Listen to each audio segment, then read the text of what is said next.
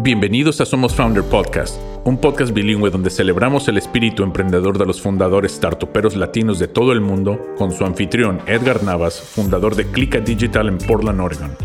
Welcome to Somos Founder Podcast, a bilingual podcast celebrating the entrepreneurial spirit of Latino founders from all over the world. Your host, Edgar Navas, founder of Clica Digital in Portland, Oregon.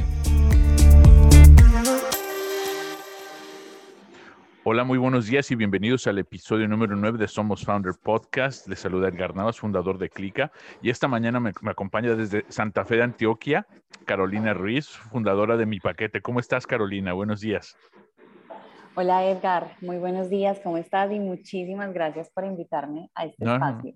Eh, el gusto es mío. Y, antes de que comenzamos, bueno, los que no pueden ver, los que están escuchando, bueno, eh, tiene un, este, un background fenomenal tiene una, una vista de fondo, un, una, un, techo de madera espectacular para los que les guste ese tipo de arquitectura. Pero bueno, eh, bueno cuéntanos un poquito, Carolina, eh, de dónde vienes, dónde, de dónde eres exactamente y cómo llegaste a ser eh, fundadora de, de, Startup. Bueno, yo soy de Medellín, nací en, en Medellín. Em, ¿Y de dónde nace ese interés de, de tener una startup? Eh, yo creo que desde muy pequeña en el colegio quienes eh, estudiaron conmigo sabían que yo, mejor dicho, el día que yo faltaba al colegio me preocupaba porque perdía la venta. Entonces, si yo estaba enferma, yo iba al colegio, pero eh, hasta el descanso, enferma, no importaba pero ya después del descanso yo sabía que ya tenía las mis ventas hechas, entonces ya podía estar más tranquila e irme para mi casa a pasar mi enfermedad. entonces siempre ha sido como, como una eh, gran inquietud que, que, he tenido. Sin embargo, cuando ya eh, pues estuve en la universidad y entré ya pues como al, al mundo laboral, quise empezar a, a, trabajar en, en empresas, entender qué era, cómo funcionaba una empresa, eh, ser empleada y estuve alrededor de unos cinco años trabajando como empleada. Y con mi esposo, nosotros siempre tuvimos como esa gran inquietud de decir, venga, yo quiero, queremos como construir algo propio y que no fuera algo que tuviera que ver con tener inventarios, tener una planta de producción. Nunca nos imaginábamos así. Siempre decíamos, venga, necesitamos es como un producto, queremos un producto que sea completamente digital o un servicio digital. Sí. Y ahí fue donde eh, visualizando oportunidades, eh, porque uno ya es más atento a esas cosas que, que, pueden darse en el, en, el, día a día y donde uno ve la oportunidad, pues nació mipaquete.com. Qué genial. Eh, pero bueno, este, ¿qué es mipaquete.com? ¿Cuál es tu elevator pitch? Con, el cual ganaron, este, me imagino también el, el, el, ¿cómo se llama? El acceso a Empodera, ¿no? De, de StartPath.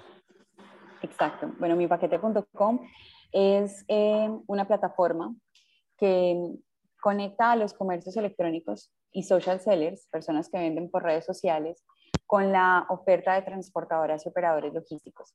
De esa manera, nosotros lo que hacemos es que tengan un acceso inmediato a la oferta, a toda la oferta de transportadoras, puedan comparar esas, esas opciones y alternativas, escoger la que más les convenga y automatizar de forma súper fácil y sencilla toda su logística de envíos. Hoy muchos de estos sellers emprendedores que se, que se, lanzan a tener una tienda virtual tienen esas, eh, esos retos de hacer un montón de tareas y actividades relacionadas con el tema logístico y se desconcentran de, su, de, lo que deben estar, de, en lo que deben estar concentrados, que es, venga, el marketing, su producto, su tienda, y lo que hacemos nosotros es facilitarle todo esto, decirle, tranquilo, no se preocupe, y hacerlo todo de forma automatizada con paquete.com.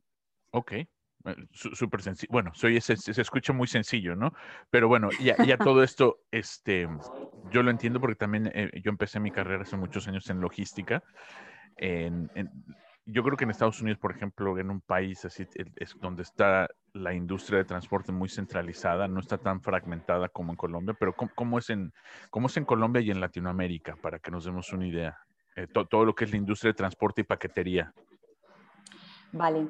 Em, en Colombia, eh, hoy nosotros estamos eh, en Colombia y en Colombia hoy las empresas de transporte vienen también entendiendo mucho, porque tanto en Colombia como en Latinoamérica, yo creo que es un tema general, eh, y es que después de, de, la pandemia o durante la pandemia se incrementó muchísimo esa demanda de comercio electrónico, porque era la única forma que tenían muchas de las marcas o productos de poder vender eh, y, poder llegar a sus clientes. Entonces, para las empresas de transporte y logística fue todo un reto pasar de una logística eh, de comercio físico a pasar a una logística comercio digital. Entonces, ellos tuvieron que dejar de entregar cajas completas a entregar pequeños paquetes directamente y entregarlas a un solo punto, un camión lleno de cajas, a entregar punto a punto a cada cliente su producto individual y específico. Ok, bueno, entonces es una transformación completa del modelo del negocio. Exactamente. Entonces hoy las transportadoras tuvieron que hacer ese cambio casi que de un mes a otro para poder mantener la, la economía en muchos de, de, estos países. Y eso trajo muchísimos retos, pero también trajo unas oportunidades eh, eh, al, al, mercado del comercio electrónico. Y es esas, esas marcas eh, o esos, esas empresas que no tenían tanta visibilidad o no podían tener tanta visibilidad desde el mundo físico, porque eso amerita tener un local, pagar un local, o sea, tener una inversión inicial. Hoy, simplemente colocando un perfil en Instagram, podían llegar directamente al mercado, así como puede llegar un gran comercio electrónico. Claro. O sea, la virtualidad lo que hizo fue, esa palabra está muy trillada, eh, pero eh, acá en Colombia trillado es como muy, la mencionan mucho. Sí, la democratización del... La democratización del comercio electrónico. Sí. No, en, inglés, en, inglés, también en startup todo es democratización, pero, es, pero, pero bueno, está súper usada, súper, eh, yo creo que desgastada, pero en, en, sí es verdad, ¿no? Pero le abrió las posibilidades a todos. Claro, sí, sí, a sí. Todos. Entonces, muchos comercios electrónicos eh, nacieron, muchas empresas que vendían físico pasaron a lo digital. Entonces la logística tuvo que adaptarse no solo a un cambio de operación, sino también a una mayor demanda, a una demanda mucho más alta. Okay. Y es atender a muchísimos comercios, eh, eh, pues súper rápido y adaptarse a, eso, a, a, a esta nueva dinámica. Entonces nosotros lo que hacemos es facilitar esta conexión. Entonces desde la transportadora logramos que esa transportadora pueda llegar a esos comercios electrónicos más pequeños eh, que, que, les cuesta llegar, que les cuesta atenderlos directamente. Y al comercio electrónico le permitimos o le damos el acceso completo y con una experiencia de servicio que para él sea satisfactoria. Porque claro. cada venta de ellos es la vida. Entonces, ahí lo que hacemos es unir estos dos mundos de la mejor manera. No, no, no, muy buen elevator speech y, y, y, y, yo como lo veo, o sea, planteado de esa manera, es como lo estamos viendo aquí en Estados Unidos con Amazon, ¿no? Que se vuelven, eh, bueno, su sistema de transporte parece que son independientes y es como tú dices, es meter un montón de cajitas en, en una furgoneta, en una van y salir a repartir por todas las calles, ¿no? En vez de, en vez de antes, que era muy, eh, el modelo que se, eh, era un concentrador y después varios puntos de distribución, ¿no? Y ahora es al revés. Ahora es, son miles de puntos de distribución. Exacto. Así y, bueno, y, y, eso estamos hablando, tú dices, bueno, eh, un cambio repentino, literalmente de un mes a otro, ¿no? Y bueno, de, cuando, se, cuando viene la pandemia, a todos nos, nos toma desprevenidos. Eh, nos cae esto del, del, del, bueno, te iba a decir del cielo, pero no es del infierno, y no, y no tenemos una manera de reaccionar. Entonces, bueno, este tipo de, son, son este tipo de oportunidades las que surgen a partir de, de, pues de retos como esto, ¿no? Que fue un reto global. ¿Cómo ves? Eh, y bueno, ustedes empezaron durante la pandemia, ¿cuánto tienen operando ya?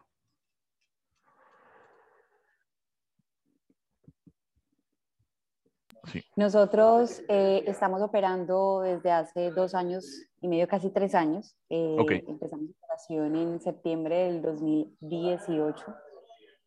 Eh, y ahí sin, sin saber lo que se venía, sin saber todo lo que se nos venía. Empezamos y, y éramos como trabajando con las cenicientas de las, de, de, las empresas, pues el comercio electrónico incluso en las empresas era como la cenicienta, porque sí. era el 10% de las ventas de una empresa.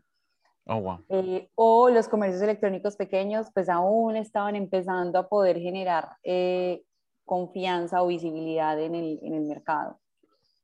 Y bueno, eh, la pandemia, que pues, ha sido pues como un proceso muy eh, difícil y, doloroso para, para, muchas personas, lo que hizo en nuestro negocio, al contrario, pues de, de, todo lo que esto trae, eh, pero lo que hizo nuestro negocio fue reactivarlo y hacerlo crecer mucho más, escalarlo mucho más y adelantar ese crecimiento que teníamos proyectado, eh, lo adelantó muchísimo. Entonces, claro, bueno, por la necesidad, ¿no? Exacto. Claro. Y, a ver, entonces tú, bueno, tú empezaste tu carrera, bueno, fuiste a la universidad, ahora sí vamos a decir que seguiste un, camino tradicional, ¿no? Ir a la, a la, escuela, como nos decían nuestros padres, eh, una, educación, consíguete un buen trabajo. ¿Cómo fue esa, dónde empezaste a formar esta experiencia? De decir, aquí hay algo, aquí hay un problema y yo veo una, así, es como yo lo voy a solucionar. Em, yo en ese momento estaba trabajando en una eh, empresa de alimentos acá en Colombia muy, muy grande, eh, una de las más grandes en Colombia. Y mi socio, que es mi esposo, eh, Sergio estaba trabajando en una de las transportadoras más grandes en Colombia. Entonces yo trabajaba en el tema logístico y él eh, trabajaba en, el área de comunicaciones en esta empresa de transporte. Entonces, en algún momento, él estuvo como rayando una idea de esas cosas que siempre estábamos como pensando y pensando de qué hay, qué podemos hacer. Eh, y él me dijo, mira, acá yo tengo una, una idea y es como, ¿por qué no, no tener un Uber de carga? Y ahí empezó como la, la inquietud. Me dijo, tú que te gusta tanto la logística y, ¿por qué no nos juntamos y empezamos a trabajar en esto? Y ahí empezó como todo el, el, rollo. Em, todas las noches nos sentábamos a, a, seguir rayando, a mirar y al principio creamos una idea de negocio que fue, venga, entendimos que habían empresas de transporte pequeñas que no tenían la facilidad de llegar tan fácil directamente al mercado y dijimos, venga, hagamos una, una aplicación que permita que estas transportadoras pequeñas puedan ser visibilizadas en el mercado y ellas puedan llegar directamente a esos, a esos clientes a los que hoy no llegan. Construimos un mínimo producto viable, lo desarrollamos, salimos a maletearlo, como decimos acá, y a venderlo. Eh, y nos chocamos con el mercado. Nos dimos cuenta que estas transportadoras, a pesar de que tienen ese problema, no tienen el flujo de caja para poder pagar una solución como esta o, pagar una mensualidad de una solución como esta. Okay. Entonces dijimos, pucha, esa fue como la primera pivoteada. Sí, sí, sí. Eh, bueno, pero, esa es, exactamente la razón del MVP, claro. Claro, claro, total. Y ya luego eh, entendimos conocimos cómo funciona eh, directamente todo el tema de, transporte, de paqueteo, de mensajería. Y por nuestro nombre nos empezaron a buscar muchos, muchas pequeñas empresas y comercios electrónicos. Y nos decían, ay, ve, ustedes son mi paquete.com, ustedes no me pueden ayudar a mandar un paquete. O ustedes no me pueden ayudar a conseguir una empresa de transporte. Es que ustedes que saben tanto de empresas de transporte, ta, ta, ta. Entonces fue muy charro, eh, o fue muy gracioso, Edgar, porque casi que el mercado nos fue llevando a, sea, el mercado fue el que nos dijo, ay, hola, es por acá. no es por acá, es por acá, sí, sí. Es por acá. Entonces dijimos, venga, venga, venga que la cosa no es por allá, es por acá. Y ahí empezamos con, con mipaquete.com, con, con, con, la alternativa que, que, estábamos planteando. Primero fuimos como a un mercado de pequeñas empresas o de medianas empresas. Nos dimos cuenta que por ahí tampoco era, que ese no era el mercado y el, y el, el segmento que nosotros, al que nosotros debíamos llegar. Y luego eh, ya aterrizamos en los comercios electrónicos y, social sellers y ahí fue donde ellos nos dijeron, Dios mío, o sea, llegaron. ¿Dónde estaban? ¿Dónde estaban? Y ahí fue donde eso hizo match. Entonces fue, fue muy bacana esa, esa experiencia. Wow. No, y, y, mira, bueno, ahora sí que esto es un, un, un, buen aprendizaje, un buen business case, como dicen acá, eh, de, de, de, exactamente cómo es. ¿no? Bueno, tú tienes una idea, haces toda tu, tu, tu, tarea, eh, te incubas, lanzas tu producto y, y, lo que tú crees que iba a ser, ups, no es por ahí, ¿no? Y es exactamente lo que tú dices, el cliente, el mercado es el que te va a guiar. No, no, no, el, a lo mejor tu idea no es que no sea mal, es que el fit es, es incorrecto, ¿no? Entonces, nada más un poquito, un poquito para acá, un, un mini pivoteo y, y para adelante. Así es, así es, Edgar. Bueno, y, y entonces, pero a ver, aquí vamos a, ver las situaciones familiares, cómo uno, empre, cómo uno emprende. es muy difícil, es un camino solitario, obviamente muy difícil, pero este es un equipo de, eh, de hombre y mujer, o sea, este, estás tú y tu esposo, ¿cómo lo hicieron? ¿No? ¿Cómo, cómo ahora, si están, tú, tú me contas, están los dos trabajando, gana, están ganando bien y de repente tenemos esta magnífica idea, vamos a dejar todo, el confort, y vamos a empezar esto, ya me puse nervioso yo. sí, no fue una decisión fácil pero tratamos como de hacerlo de forma, como de la forma que nos impactará menos posible. Entonces, eh, yo en ese momento también dictaba clases en universidades, bueno, todavía lo hago, y em, había trabajado en consultoría. Entonces dijimos, porque es que, un, em, pues lo voy a decir muy coloquial, un emprendedor con hambre no trabaja. Pues es necesario que tú permitas que las, que las posibilidades te permitan desarrollar tu empresa y desarrollar tu idea de forma tranquila. Entonces, eso necesita como que hagas una estrategia antes de lanzarte. O sea, no es como, no, estoy súper emocionada, la voy a sacar del estadio, renuncio. Sí, renuncio y con que paga cuentas, con que hace mercado. Claro, la realidad de la vida. Sí. La realidad de la vida. Entonces dijimos, bueno, yo voy a empezar a, dictar clases y a dictar consultorías y a buscar como un ingreso extra para que ya en algún momento cuando ese ingreso extra pueda de alguna forma compensar, no obviamente el mismo salario que tenía, pero de alguna forma compensar, yo pueda renunciar. Entonces, primero trabajábamos todas las noches, los fines de semana, o sea, ahí fue una época bastante eh, de mucho esfuerzo, de mucho sacrificio.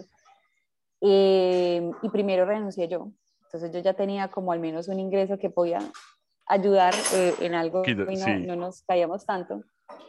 Y cuando ya logramos como que ese primer ángel inversionista, eh, después de, que haber, de haber evolucionado ese pivoteo y de haber eh, pasado ya el momento en el donde decíamos, bueno, esta yo creo que va a ser el momento en el que o, esta, o este modelo de negocio que sí va a lograr tener tracción, logramos que alguien, que un ángel inversionista confiara en nosotros invirtiera eh, eh, un dinero, que en ese caso era la persona con la que yo trabajaba consultoría. o sea, oh, como mi socio en consultoría, dijo, yo le apuesto a ustedes, les apuesto porque les tengo confianza, porque teníamos era un PowerPoint, no teníamos nada. wow. teníamos un PowerPoint. Una, una servilleta digital. Y sí, algo así. Eh, y ahí fue donde ya eh, dijimos, bueno, acá podemos tener por lo menos eh, un salario pequeño para los dos y poder estar tranquilos, pagar cuentas básicas y empezar con toda. Y de esa manera empezamos. Y ya Sergio renunció y, y, ya dijimos, el, el producto, el, el, mínimo producto viable ya lo teníamos listo para lanzar y ahí fue cuando dijimos, ya, Sergio renunció y nos metimos los dos de cabeza. Wow, wow. No, no, e, es, eso toma, o sea, muchísimas agallas, ¿no? Porque es este, cuando uno decide emprender, bueno, sobre todo alguien casado, como pues, aquí en mi situación personal, mi esposa fue la que dijo, ok, lo haces y yo soy la que voy a mantener esto a flote.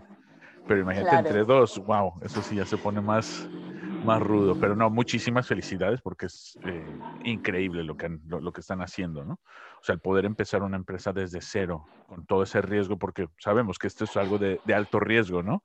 No sabemos si va a funcionar o no va a funcionar. Este, todos tenemos la, ilusión de que sí funcione y, crezca, pero pues este, tenemos variables como una pandemia global que no sabíamos y de repente te puede arruinar todos los planes, ¿no?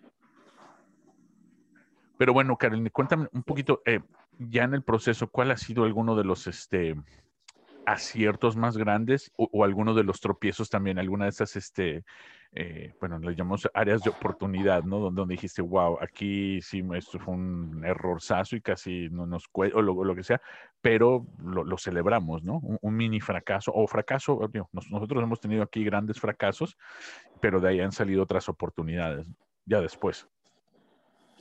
Sí, o sea, uno, pues es que lo que hemos vivido nosotros en la realidad de este, este, esta aventura de emprender es que los fracasos y, las, y los logros son como todo, pues un día fracasas, al otro día logras, o sea, es como, es una montaña rusa. Sí. y es porque como todo el tiempo se está aprendiendo, eh, es muy fácil fracasar, sobre todo cuando estamos innovando. Y yo eso se lo digo mucho al equipo de trabajo. Si se equivocan, tranquilos. Es que acá no estamos haciendo algo fácil. Pues es que sacar algo nuevo e inventárselo e inventarse cómo venderlo, inventarse cómo, cómo, cómo operarlo, cómo sostenerlo, eso no es una tarea fácil. Entonces, si se equivocan, entiendan que eso es un proceso normal de este cuento. O sea, que acá nada está escrito, lo estamos escribiendo nosotros y por eso vamos a fracasar. Y nos vamos a fracasar, vamos a aprender y nos vamos a levantar. De eso se trata. Entonces, el fracaso es como el día a día de un emprendedor también. Pero que yo recuerde como puntos y, y cosas que no lo llamaría un fracaso, sino una etapa normal, pero que nos, nos, nos costó, nos dolió, es, nosotros desarrollamos inicialmente una plataforma eh, y esa plataforma la desarrollamos como con el poquito espectro de, de, visión que uno tiene cuando empieza. Cuando ya empiezas a tener clientes, nosotros tenemos la fortuna de que nuestros clientes son súper honestos, sinceros y crudos. O sea, nuestros clientes nos dicen a nosotros, eh, me parece el colmo esto, esto no me gusta, ustedes son malos por esto, o sea, nos lo dicen así venteado, como decimos acá. en nuestras redes sociales o nuestros chats nos lo dicen, porque tenemos un, un, mercado muy masivo y eso hace que muchas personas nos hagan feedback también. Ok. Em, entonces nosotros lanzamos el producto sin ese feedback, porque al principio tú te tienes que lanzar con un MVP. Claro. Pero ya luego nos dimos cuenta que, uno, tenía muchísimas oportunidades de experiencia de usuario y dos, ese, ese, esa plataforma no era escalable. O sea, Edgar, nosotros tuvimos un punto en que decíamos, nosotros tenemos que dejar de recibir clientes o sabemos que no vamos a recibir este número de clientes o no podemos hacer más marketing porque si seguimos haciendo envíos a través de esta plataforma, se va a caer. Y oh, se caía a veces. A veces como que yo, yo todos los días me levantaba en la mañana, entraba y trataba de cotizar a ver si estaba funcionando. Pues era, era como una paranoia todo el tipo, se cayó, se cayó, se cayó la plataforma. Funciona, sí. Porque estaba pendiendo de un hilo, así de un hilo. Y fue necesario que nosotros mm, eh, hiciéramos toda nuestra plataforma de nuevo, toda completa desde cero, porque desde, la, desde el corazón no estaba bien estructurada. O sea, no estaba estructurada para escalar. Sí, Entonces eso fue un proceso doloroso, eso fue un proceso en donde... tu primer bebé hay que, hay que, sí, hay que decir...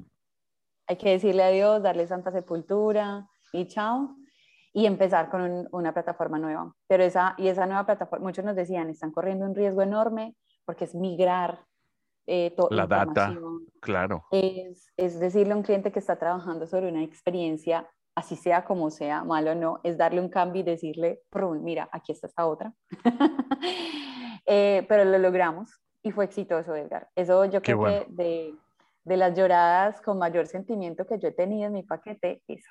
Porque hicimos en la, en la semana de lanzamiento, hicimos un live con nuestros clientes y dijimos, lancémonos a ver qué nos dicen. Con esos clientes nuestros que son bastante sinceros. sinceros. a que nos dijeran cómo les parecía y los comentarios eran increíbles. O sea, oh, fue un acierto. Entonces fue como un fracaso, pero luego ya un súper acierto y hoy esa, esa, esa nueva plataforma, ese nuevo, esa nueva casa, que decíamos, nosotros nos mudamos de casa, esa nueva casa es una casa de la que nos sentimos orgullosos. Genial. Y, bueno, todo esto, es una plataforma técnica, esto es un, um, un startup de tecnología pero ni tú ni, ni, tu esposo tienen este background en tecnología, ¿no? Entonces, ¿cómo, ¿cómo fue ese proceso de encontrar un CTO o un partner que pudiera hacer ese desarrollo? Porque obviamente, pues es lo alguna de las primeras preguntas que preguntaría un inversionista, ¿no? Decir, ok, está súper. Sí, ¿quién lo va a hacer? Exacto. Eh, también fue un proceso interesante. Nosotros em, sabíamos que, que, teníamos como esa, esa, que necesitábamos ese otro pilar en mi paquete.com.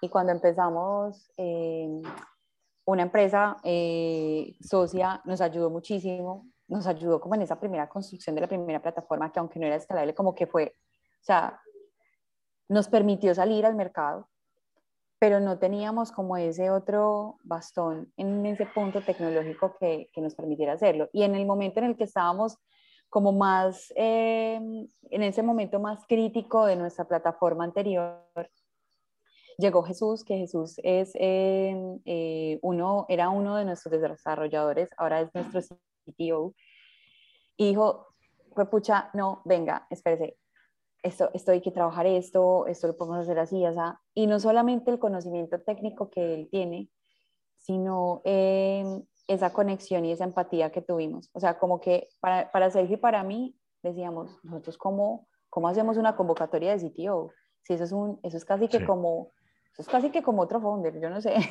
Sí. eh, porque, porque va a tener un rol demasiado importante. ¿Cómo hacemos que, que, que, tengamos conexión, que tenga visión de negocio, que sea, que tenga ese, ese background técnico? O sea, eran como muchas cosas que tenían que, que confabularse para, para ese punto.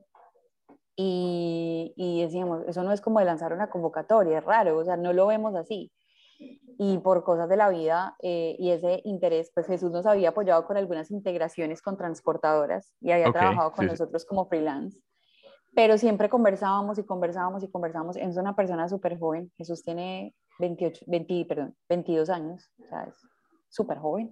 Nosotros tenemos 38, Sergio y yo. pero, pero realmente eh, sentíamos que era esa persona que, que, que buscábamos, que se que compaginaba perfectamente con nuestra cultura, con nuestra forma de ver el negocio y tenía ese, ese gran, no solo el conocimiento técnico, sino esa gran eh, obsesión por aprender e innovar, que es lo, que, lo, que, un CTO debe tener también. Sí, sí, sí. No, no, no nada más la parte técnica de, de, construir y de, de hacer eh, programación, pero la visión más amplia. Sí. Así es wow. Bueno, eh, entonces fue un poco, bueno, suerte, serendipity, un, un poquito de, estar en el lugar correcto en el, en, el, en el, momento adecuado, ¿no? Sí, sí. Porque bueno, ese, como te digo, es una de las, yo, eh, lo que hemos escuchado, uno de las de los retos más difíciles, ¿no? Encontrar un buen co-founder, un buen segundo, tercer socio, y sobre todo para, para founders como nosotros que no tenemos la parte técnica, también son más, más bien de la parte de negocios, es encontrar si estás empezando un, un startup que es de, de tecnología, estás este, eh, eh, pichando algo así, bueno, ¿y quién lo va a construir, no? ¿Quién es el que va a meter las manos en el, en el fuego por esto? Así es, así es.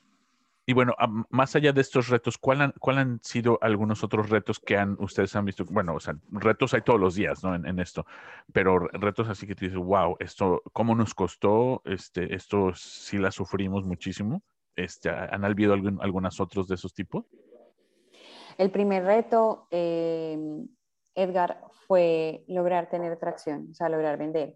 Cuando nosotros lanzamos mi paquete, el primer día nosotros pensábamos que iban a llegar, no, pues cientos de envíos y que muchas personas iban a consultar. y me acuerdo que veíamos la plataforma y esa plataforma no se movía, no hacían el primer envío, el primer día, el segundo día, el tercer día, la primera semana, nada. Y nosotros, no, pucha, ¿será que nosotros la embarramos? ¿Qué? ¿Será que esto no va a funcionar? Siempre se crea esa incertidumbre. Entonces el primer reto grande, Edgar, fue empezar a generar tracción. Tener el primer cliente y ya empezar como a tener lo que llaman el product market fit. O sea, que ya tú ves que esos clientes dicen, te están buscando, te están llamando, te revientan el celular, que antes el chat lo manejábamos Sergio y yo y lo respondíamos. Ya donde nosotros respondamos ese chat nos morimos. Nos tocó automatizar la respuesta y, y buscar apoyo y un equipo ya para responder eh, a, los clientes porque ya llegan eh, de manera más masiva. Entonces, ese fue el primer, el primer reto que tuvimos, o sea, tener ese product market fit, market fit y generar facturación. El segundo era eh, buscar que fuera como un negocio sostenible. Para nosotros eso ha sido algo importante, Edgar. O sea, el, el, el cuento de, de levantar capital y quemar y crecer y crecer y crecer y crecer, nos parece un camino eh, que a muchas startups les ha funcionado, pero que nosotros sentimos que es muy como a lo, a lo Red Bull, como a estos que se tiran. Sí, sí, sí, exactamente. Algunos la rompen y les va súper bien, pero otros como que... Entonces nos gusta más como... somos una startup que tiene que crecer exponencial, pero no buscamos hacerlo como de una forma mucho más sostenible. Entonces ese fue como el segundo. Y es lograr ese punto de equilibrio, lograr ser sostenibles y generar pues como eh, rentabilidad para poderla reinvertir siempre y, lograr crecer ese negocio. Que siga creciendo, sí. Exacto. Y ahora el reto que tenemos es, listo, usted ya factura, ya tiene un equipo de trabajo, ya es sostenible, bueno, y entonces cómo empieza ya a crecer exponencialmente. Ese es el reto que estamos asumiendo ahorita o que estamos pues como enfrentando ahorita. Okay. Entonces ya es, venga, esta plataforma ya no es solamente que, que, que funcione bien y que los clientes la amen, sino que ya solita se tiene que vender, tenemos que generar muchísimo referido, recurrencia, o sea, cómo buscar ese punto en donde empiece ya de forma ya exponencial. Donde se le pongan los, los cohetes, ¿no? Sí, estamos ahí como poniendo los cohetes. Y, y, a ese punto, eh, el plan de ustedes es, eh, obviamente es un este es un problema y bueno, más bien una solución que no nada más es adecuada para Colombia, ¿no? Yo la veo en toda Latinoamérica o incluso en Estados Unidos, ¿no? Si tú tienes, a, lo mejor aquí no, no, sé por qué no estoy yo en ese medio este de e-commerce, pero eh, yo no, no, conozco si haya ya soluciones similares como esta, ¿no? Sobre todo para el mercado latino. Porque aquí, mira, algo que pasa, y, se, lo, se, lo, se los, casi en cada podcast se los, se los comento, ¿no? Mucha, mucha gente piensa en el mercado americano como si es el más grande, obviamente es en dólares, pero lo, algo que yo les quiero transmitir desde acá, teniendo ya muchísimos años viviendo en Estados Unidos, es que ahorita se está segmentando mucho y, yo veo una oportunidad muy grande para startups como las de ustedes, eh, el poder también acaparar el mercado, únicamente el mercado latino en Estados Unidos, porque es un mercado que ha sido olvidado. Eh, pero ahorita la, incluso las empresas americanas le están poniendo mucho énfasis porque es un mercado de un trillón de dólares ya. Eh, sí, solamente los, los 60 millones de latinos que vivimos acá generamos un trillón de dólares de consumo, uno punto algo, o sea, es, un, es una barbaridad. Entonces, para empresas como las de ustedes, decir, ajá, si, si podemos dar una solución optimizada con el sabor de nosotros, con, ya sabes, ¿no? Este, sí, podrá haber Uber, pero no hay un Uber latino hecho para nosotros, ¿no? Eso es un área de oportunidad muy grande. Pero bueno, ya me, me, me fui un poco el tema. Eh, la oportunidad para ustedes de crecer es a nivel, eh, ahora sí que fuera de, la, de, de, las, ah, de, ¿cómo se llama? de, las fronteras de Colombia? Sí. Em, nosotros, eh, parte de nuestro objetivo también es, hoy estamos pues, apostándole mucho al mercado colombiano porque pues, acá nacimos y todavía hay, hoy en Colombia hay 4 millones de social sellers oh, y, y, es un mercado bastante interesante. Sin embargo, sabemos que en países como em, Perú, Chile, México, Brasil, eh, existen oportunidades similares y la logística funciona de forma muy similar a como funciona acá en Colombia. Entonces es una gran oportunidad para nosotros y nuestro propósito realmente es ser el motor logístico del comercio electrónico en Latinoamérica.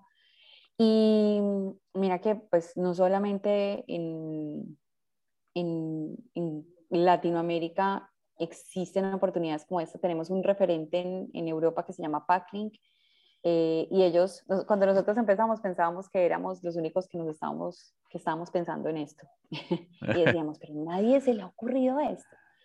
Cuando ya conocimos a Packlink, dijimos, bueno, no estamos tan locos y, y, puede que esto sí, sí, sí funcione, porque no encontrar algo similar, uno dice como, ay, ¿será que me estoy como yendo hacia donde no es y, y esto es imposible? Pero no. Eh, y, y, ellos ya lo han hecho en, en, toda Europa, incluso están buscando también eh, ver ese mercado latinoamericano y ahí vemos como, bueno, puede ser una posible, un posible inversionista interesante sí, para Una alianza, ok. Una alianza bien interesante. Entonces, es, es, realmente una oportunidad global. En Estados Unidos también hay uno similar que se llama Deliver. Entonces, es, es realmente una oportunidad global la que existe. Okay. Lo que pasa es que no tiene muchos jugadores todavía. Es, e, está, Exacto, está muy, muy, temprano. Uh -huh. Yo, yo no, no, no, conozco también porque no estoy en ese ramo, pero te digo, la, la, la, oportunidad mm, yo creo que más grande ahorita es ese mercado, te digo, el mercado latino que consume, es uno de los más, eh, que per cápita consume más, y, digo, y hasta este momento no se, no se desarrollan aplicaciones para nosotros, ¿no? Como te digo, están todas diseñadas para con el sabor sazón anglosajón, pero sí. y es una experiencia del usuario muy, muy diferente a lo que nosotros estamos acostumbrados, ¿no? Pero bueno, yo se los dejo ahí de tarea. Ojalá, ojalá pudiera ver mi, mi, paquete por aquí, por todos lados y en español. Genial, genial. Sí, sí, sí. Y, y bueno. Gracias, Edgar, y lo va a tener súper en cuenta. No, no, no. Es eh, eh, interesante lo que planteas. Y, y, ahorita ustedes eh, dentro del programa de StarPath Empodera, que es patrocinado por Mastercard y la agencia de ayuda USAID, eh, yo creo que tienen una, ya un acceso, una puerta muy viable al mercado americano, ¿no? Así es, así es. Porque aparte, bueno, más allá de lo que les dan, lo que es la incubación, la, inversión, lo hemos hablado con otras eh, participantes, pero también con la misma directora, con Masayo García, de la importancia de este programa de el, abrir esas puertas, ¿no? Tanto a comercios y, abrir puertas a inclusive a otros países. Exacto. Las conexiones que se, que se logran hacer son geniales. De verdad que el nivel de conexiones que logramos en este programa es increíble. Wow. ¿Y cómo ha sido tu experiencia en el programa este, hasta ahorita con, con las otras compañeras? ¿Cómo, o sea, ¿Cómo es esa interacción? Bueno, ahorita sabemos que seguimos este en virtual, pero ¿cómo, cómo ha sido para ti? Edgar, te soy muy honesta, fue mucho más de lo que yo esperaba. Ok. Eh, me sorprendió. Uno, porque pues el capital obviamente te, apalanca, te permite ejecutar eh, diferentes como estrategias y proyectos que, tenías en mente, pero em, las mentorías y la oportunidad de poder tener esa conversación donde puedes resolver estas dudas, tú sabes que el camino del founder es un camino solitario eh, y uno valora muchísimo cada momento que tiene para preguntar esas cosas que, que, que, no es tan fácil como llamar a alguien y preguntarle o, o preguntarle a tu cliente o esas dudas. Entonces, para nosotros, em, realmente poder tener esos espacios de, de, mentoría uno a uno fueron exageradamente valiosos. Y cuento uno en especial, eh, pues todos fueron muy valiosos, pero uno en especial que tuve con, con un VC. Cuando un founder se sienta con un VC, es un momento tensionante porque pues tú te sientas es hacer tu pitch, a mostrar tu deck, a vender tu compañía y a mostrar lo mejor que tienes, o sea, a sacar tus mejores cartas en ese momento. Pero con, eh, en Startup tuve la oportunidad de sentarme con un VC, pero en, de otra forma, y es como, pregúnteme lo que quiera.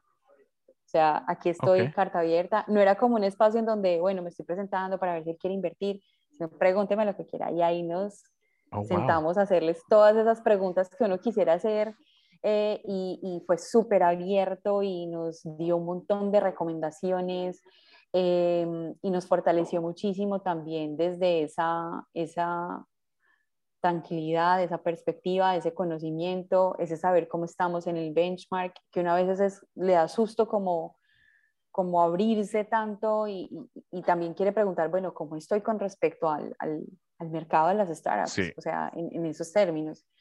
Y es de verdad que fue súper, súper em, revelador esa, esa experiencia. Entonces fue una de las, de las que tuvimos, pero fue bacanísimo. Y algo que también me encantó es que entre las emprendedoras, entre las, las sí, entre las emprendedoras, hay una, em, una camaradería, una parcería increíble sea, eso me hacía mucha falta porque generalmente em, en este mundo del emprendimiento que es a veces tan competido, tú siempre estás como mostrándote, o cuando yo estaba en algunos espacios era como, ay, yo he hecho esto y yo he hecho lo otro, y es que y yo estuve en Y Combinator y yo estuve en yo no sé qué, y uno es como, Dios mío. Es, wow, eh, estoy soy inadecuado. O, o, o, por ejemplo, o, bueno, cuando vamos a hablar realmente de, ay, yo la embarré en esto y la embarré en esto otro y así aprendí, ya más abierto, pues más relajado, que de esa manera es donde uno puede realmente, más que conociendo los logros de los otros, conociendo sus fracasos, puede eh, aprender y, tomar mejores decisiones. Entonces, claro. Y me parece muy bacano de compartir. Y con mis compañeras en, Start, en, en, en Startup ha sido súper abierto, eh, cuando alguna tiene un problema, tenemos un chat de WhatsApp y cuando alguna tiene algo, lo, lo comparte y dice, ay, no, me pasó esto, no, no mira, yo eh, hace esto, a mí me pasó esto también y, lo logré y lo resolví así. O sea, de verdad hay eh, una colaboración increíble y eso me pareció genial, genial. No, totalmente. Entonces, lo valoré mucho también.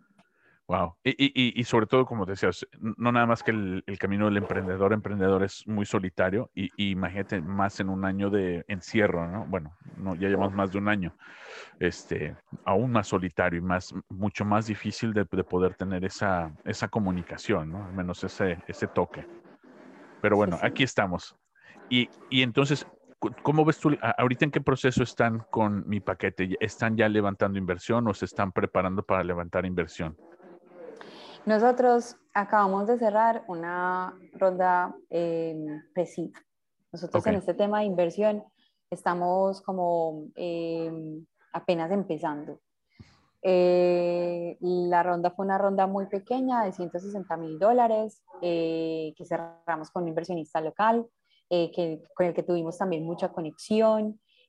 Y, y, lo que buscamos y lo que queremos es entonces, ya como te contaba, estamos como en ese punto en donde tenemos una atracción muy interesante, pero sabemos que es todavía muy pequeño para el potencial que nosotros tenemos de, de mercado y cómo puede escalar este negocio. Okay. Entonces nosotros con esa inversión, teniendo en cuenta que no estamos quemando dinero, toda esa inversión es dada única y exclusivamente a crecer. Claro. Entonces ahí es donde estamos fortaleciendo el equipo de marketing, fortaleciendo el producto para que se autovenda y sea casi que viral y se viralice mucho más fácil. Eh, y en ese, en ese proceso estamos en este momento. Y el objetivo ya es, eh, finalizando este año, empezar a, a, a, construir esa nueva ronda de inversión eh, en donde ya queremos realmente o sea, después de sacarla del estadio acá en Colombia, poder también buscar internacionalizarnos, buscar eh, esas, esas metas de crecimiento ambiciosas que tenemos en mi paquete.com. Genial, Entonces, en los próximos cinco años, diríamos, está, eh, mi paquete estaría en, ya tras fronteras. Sí. Esa es la idea. Definitivamente, definitivamente. Excelente. ¿Y cómo puedo, cómo, además, porque como siempre les digo, ¿cómo les podemos ayudar? Además de dinero, porque no tenemos, este, ¿cómo, cómo podemos ayudarles a ustedes directamente? ¿Cómo podemos hacer esto? Que, ah, ¿qué, es lo que más necesitan fuera de dinero? Edgar, em, acá hay un dicho que es, es mejor tener amigos que plata. Puede ser, sí muy, cierto en este mundo de, de, las startups y es porque em, también funciona mucho que las conexiones eh, y poder eh, llegar como referido por otro que te dice, mira, confío en esta startup, eh, confío en, la, en el potencial y en la capacidad que tiene su equipo de trabajo para sacar adelante eso que se, que se proyecta y, y en lo que se sueña abre muchísimo las puertas y mm, eh, tumba muchas barreras que puede tener uno llegando en frío. Entonces, las conexiones con, fondos de inversión, eso pues es algo que cualquier founder lo valora demasiado, esa, apertura, esa conexión y también eh, las conexiones con contactos eh, con las que se puedan hacer relaciones comerciales que te permitan seguir teniendo ese crecimiento en, facturación que se busca y ese crecimiento en, clientes que se busca. Eso es lo que nosotros más eh, buscamos de, si nos quieren apoyar, esa es una excelente forma de apoyar a, mi paquete. Por, por, ahí sí conocemos este, inversionistas, digo, ya eh, tenemos un par de contactos, entonces vamos a, vamos a empezar a pasar la información para que ustedes también se, se pongan en contacto directo con ellos. Y ellas, de, hecho, en su mayoría son mujeres. Este, mujeres inversionistas que se dedican a invertir en mujeres. Muchas de ellas solamente invierten en Estados Unidos, algunas invierten en Latinoamérica. Pero bueno, es, mejor aún. Mejor aún. Y si no, aún así son excelentes mentoras, ¿no? Porque muchas de ellas, pues, eh, a esto se dedican, son VCs, ven qué está pasando y como mínimo eh, dan, eh, si, están muy abiertas a decir, vas por aquí, no tienes que virar un poco más por acá, porque eso es lo que yo quisiera ver, ¿no? Entonces, es, es, es, un, es un, un, tema también de preparación. Pero bueno, Carolina, eh, al menos ya tienes un amigo en Portland, en Estados Unidos, y, y, lo que necesiten, este, y como te decimos, no tenemos mucho dinero, pero lo que necesiten fuera de eso, estamos para apoyarlas. Genial, Edgar, te agradezco muchísimo. Tienes también una amiga acá en Colombia en, en, Santa Fe, Antioquia. Queda una hora de Medellín, queda muy cerca de Medellín. Bueno, yo, nunca he visitado Colombia y me encantaría. espero que ya cuando abramos, me encantaría ir a conocer, a eh, conocer este el país, conocerlas a ustedes y ver el ecosistema que están armando, que es, es impresionante. la verdad, estoy súper sorprendido en lo que están haciendo en Colombia.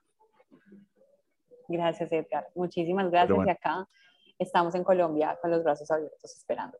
Te mando un abrazo, que estén muy bien. Síganos todos, eh, todos los fines de semana en somosfounderpodcast.com. Ahí están todos los podcasts en versión video y en nuestros canales en YouTube, en Facebook. Siempre los postamos los fines de semana para que los puedan ver en video o en versión podcast en, en todas las plataformas. Muchísimas gracias. Nos vemos la próxima semana. Gracias, Edgar. Un abrazo a todos. Un abrazo. Gracias por acompañarnos en Somos Founder Podcast y sintoniza la próxima semana para un nuevo episodio y no olvides suscribirte en somosfounderpodcast.com para recibir actualizaciones sobre los próximos programas. Thank you for listening to Somos Founder Podcast and please join us next week and don't forget to subscribe at somosfounderpodcast.com for updates on upcoming shows.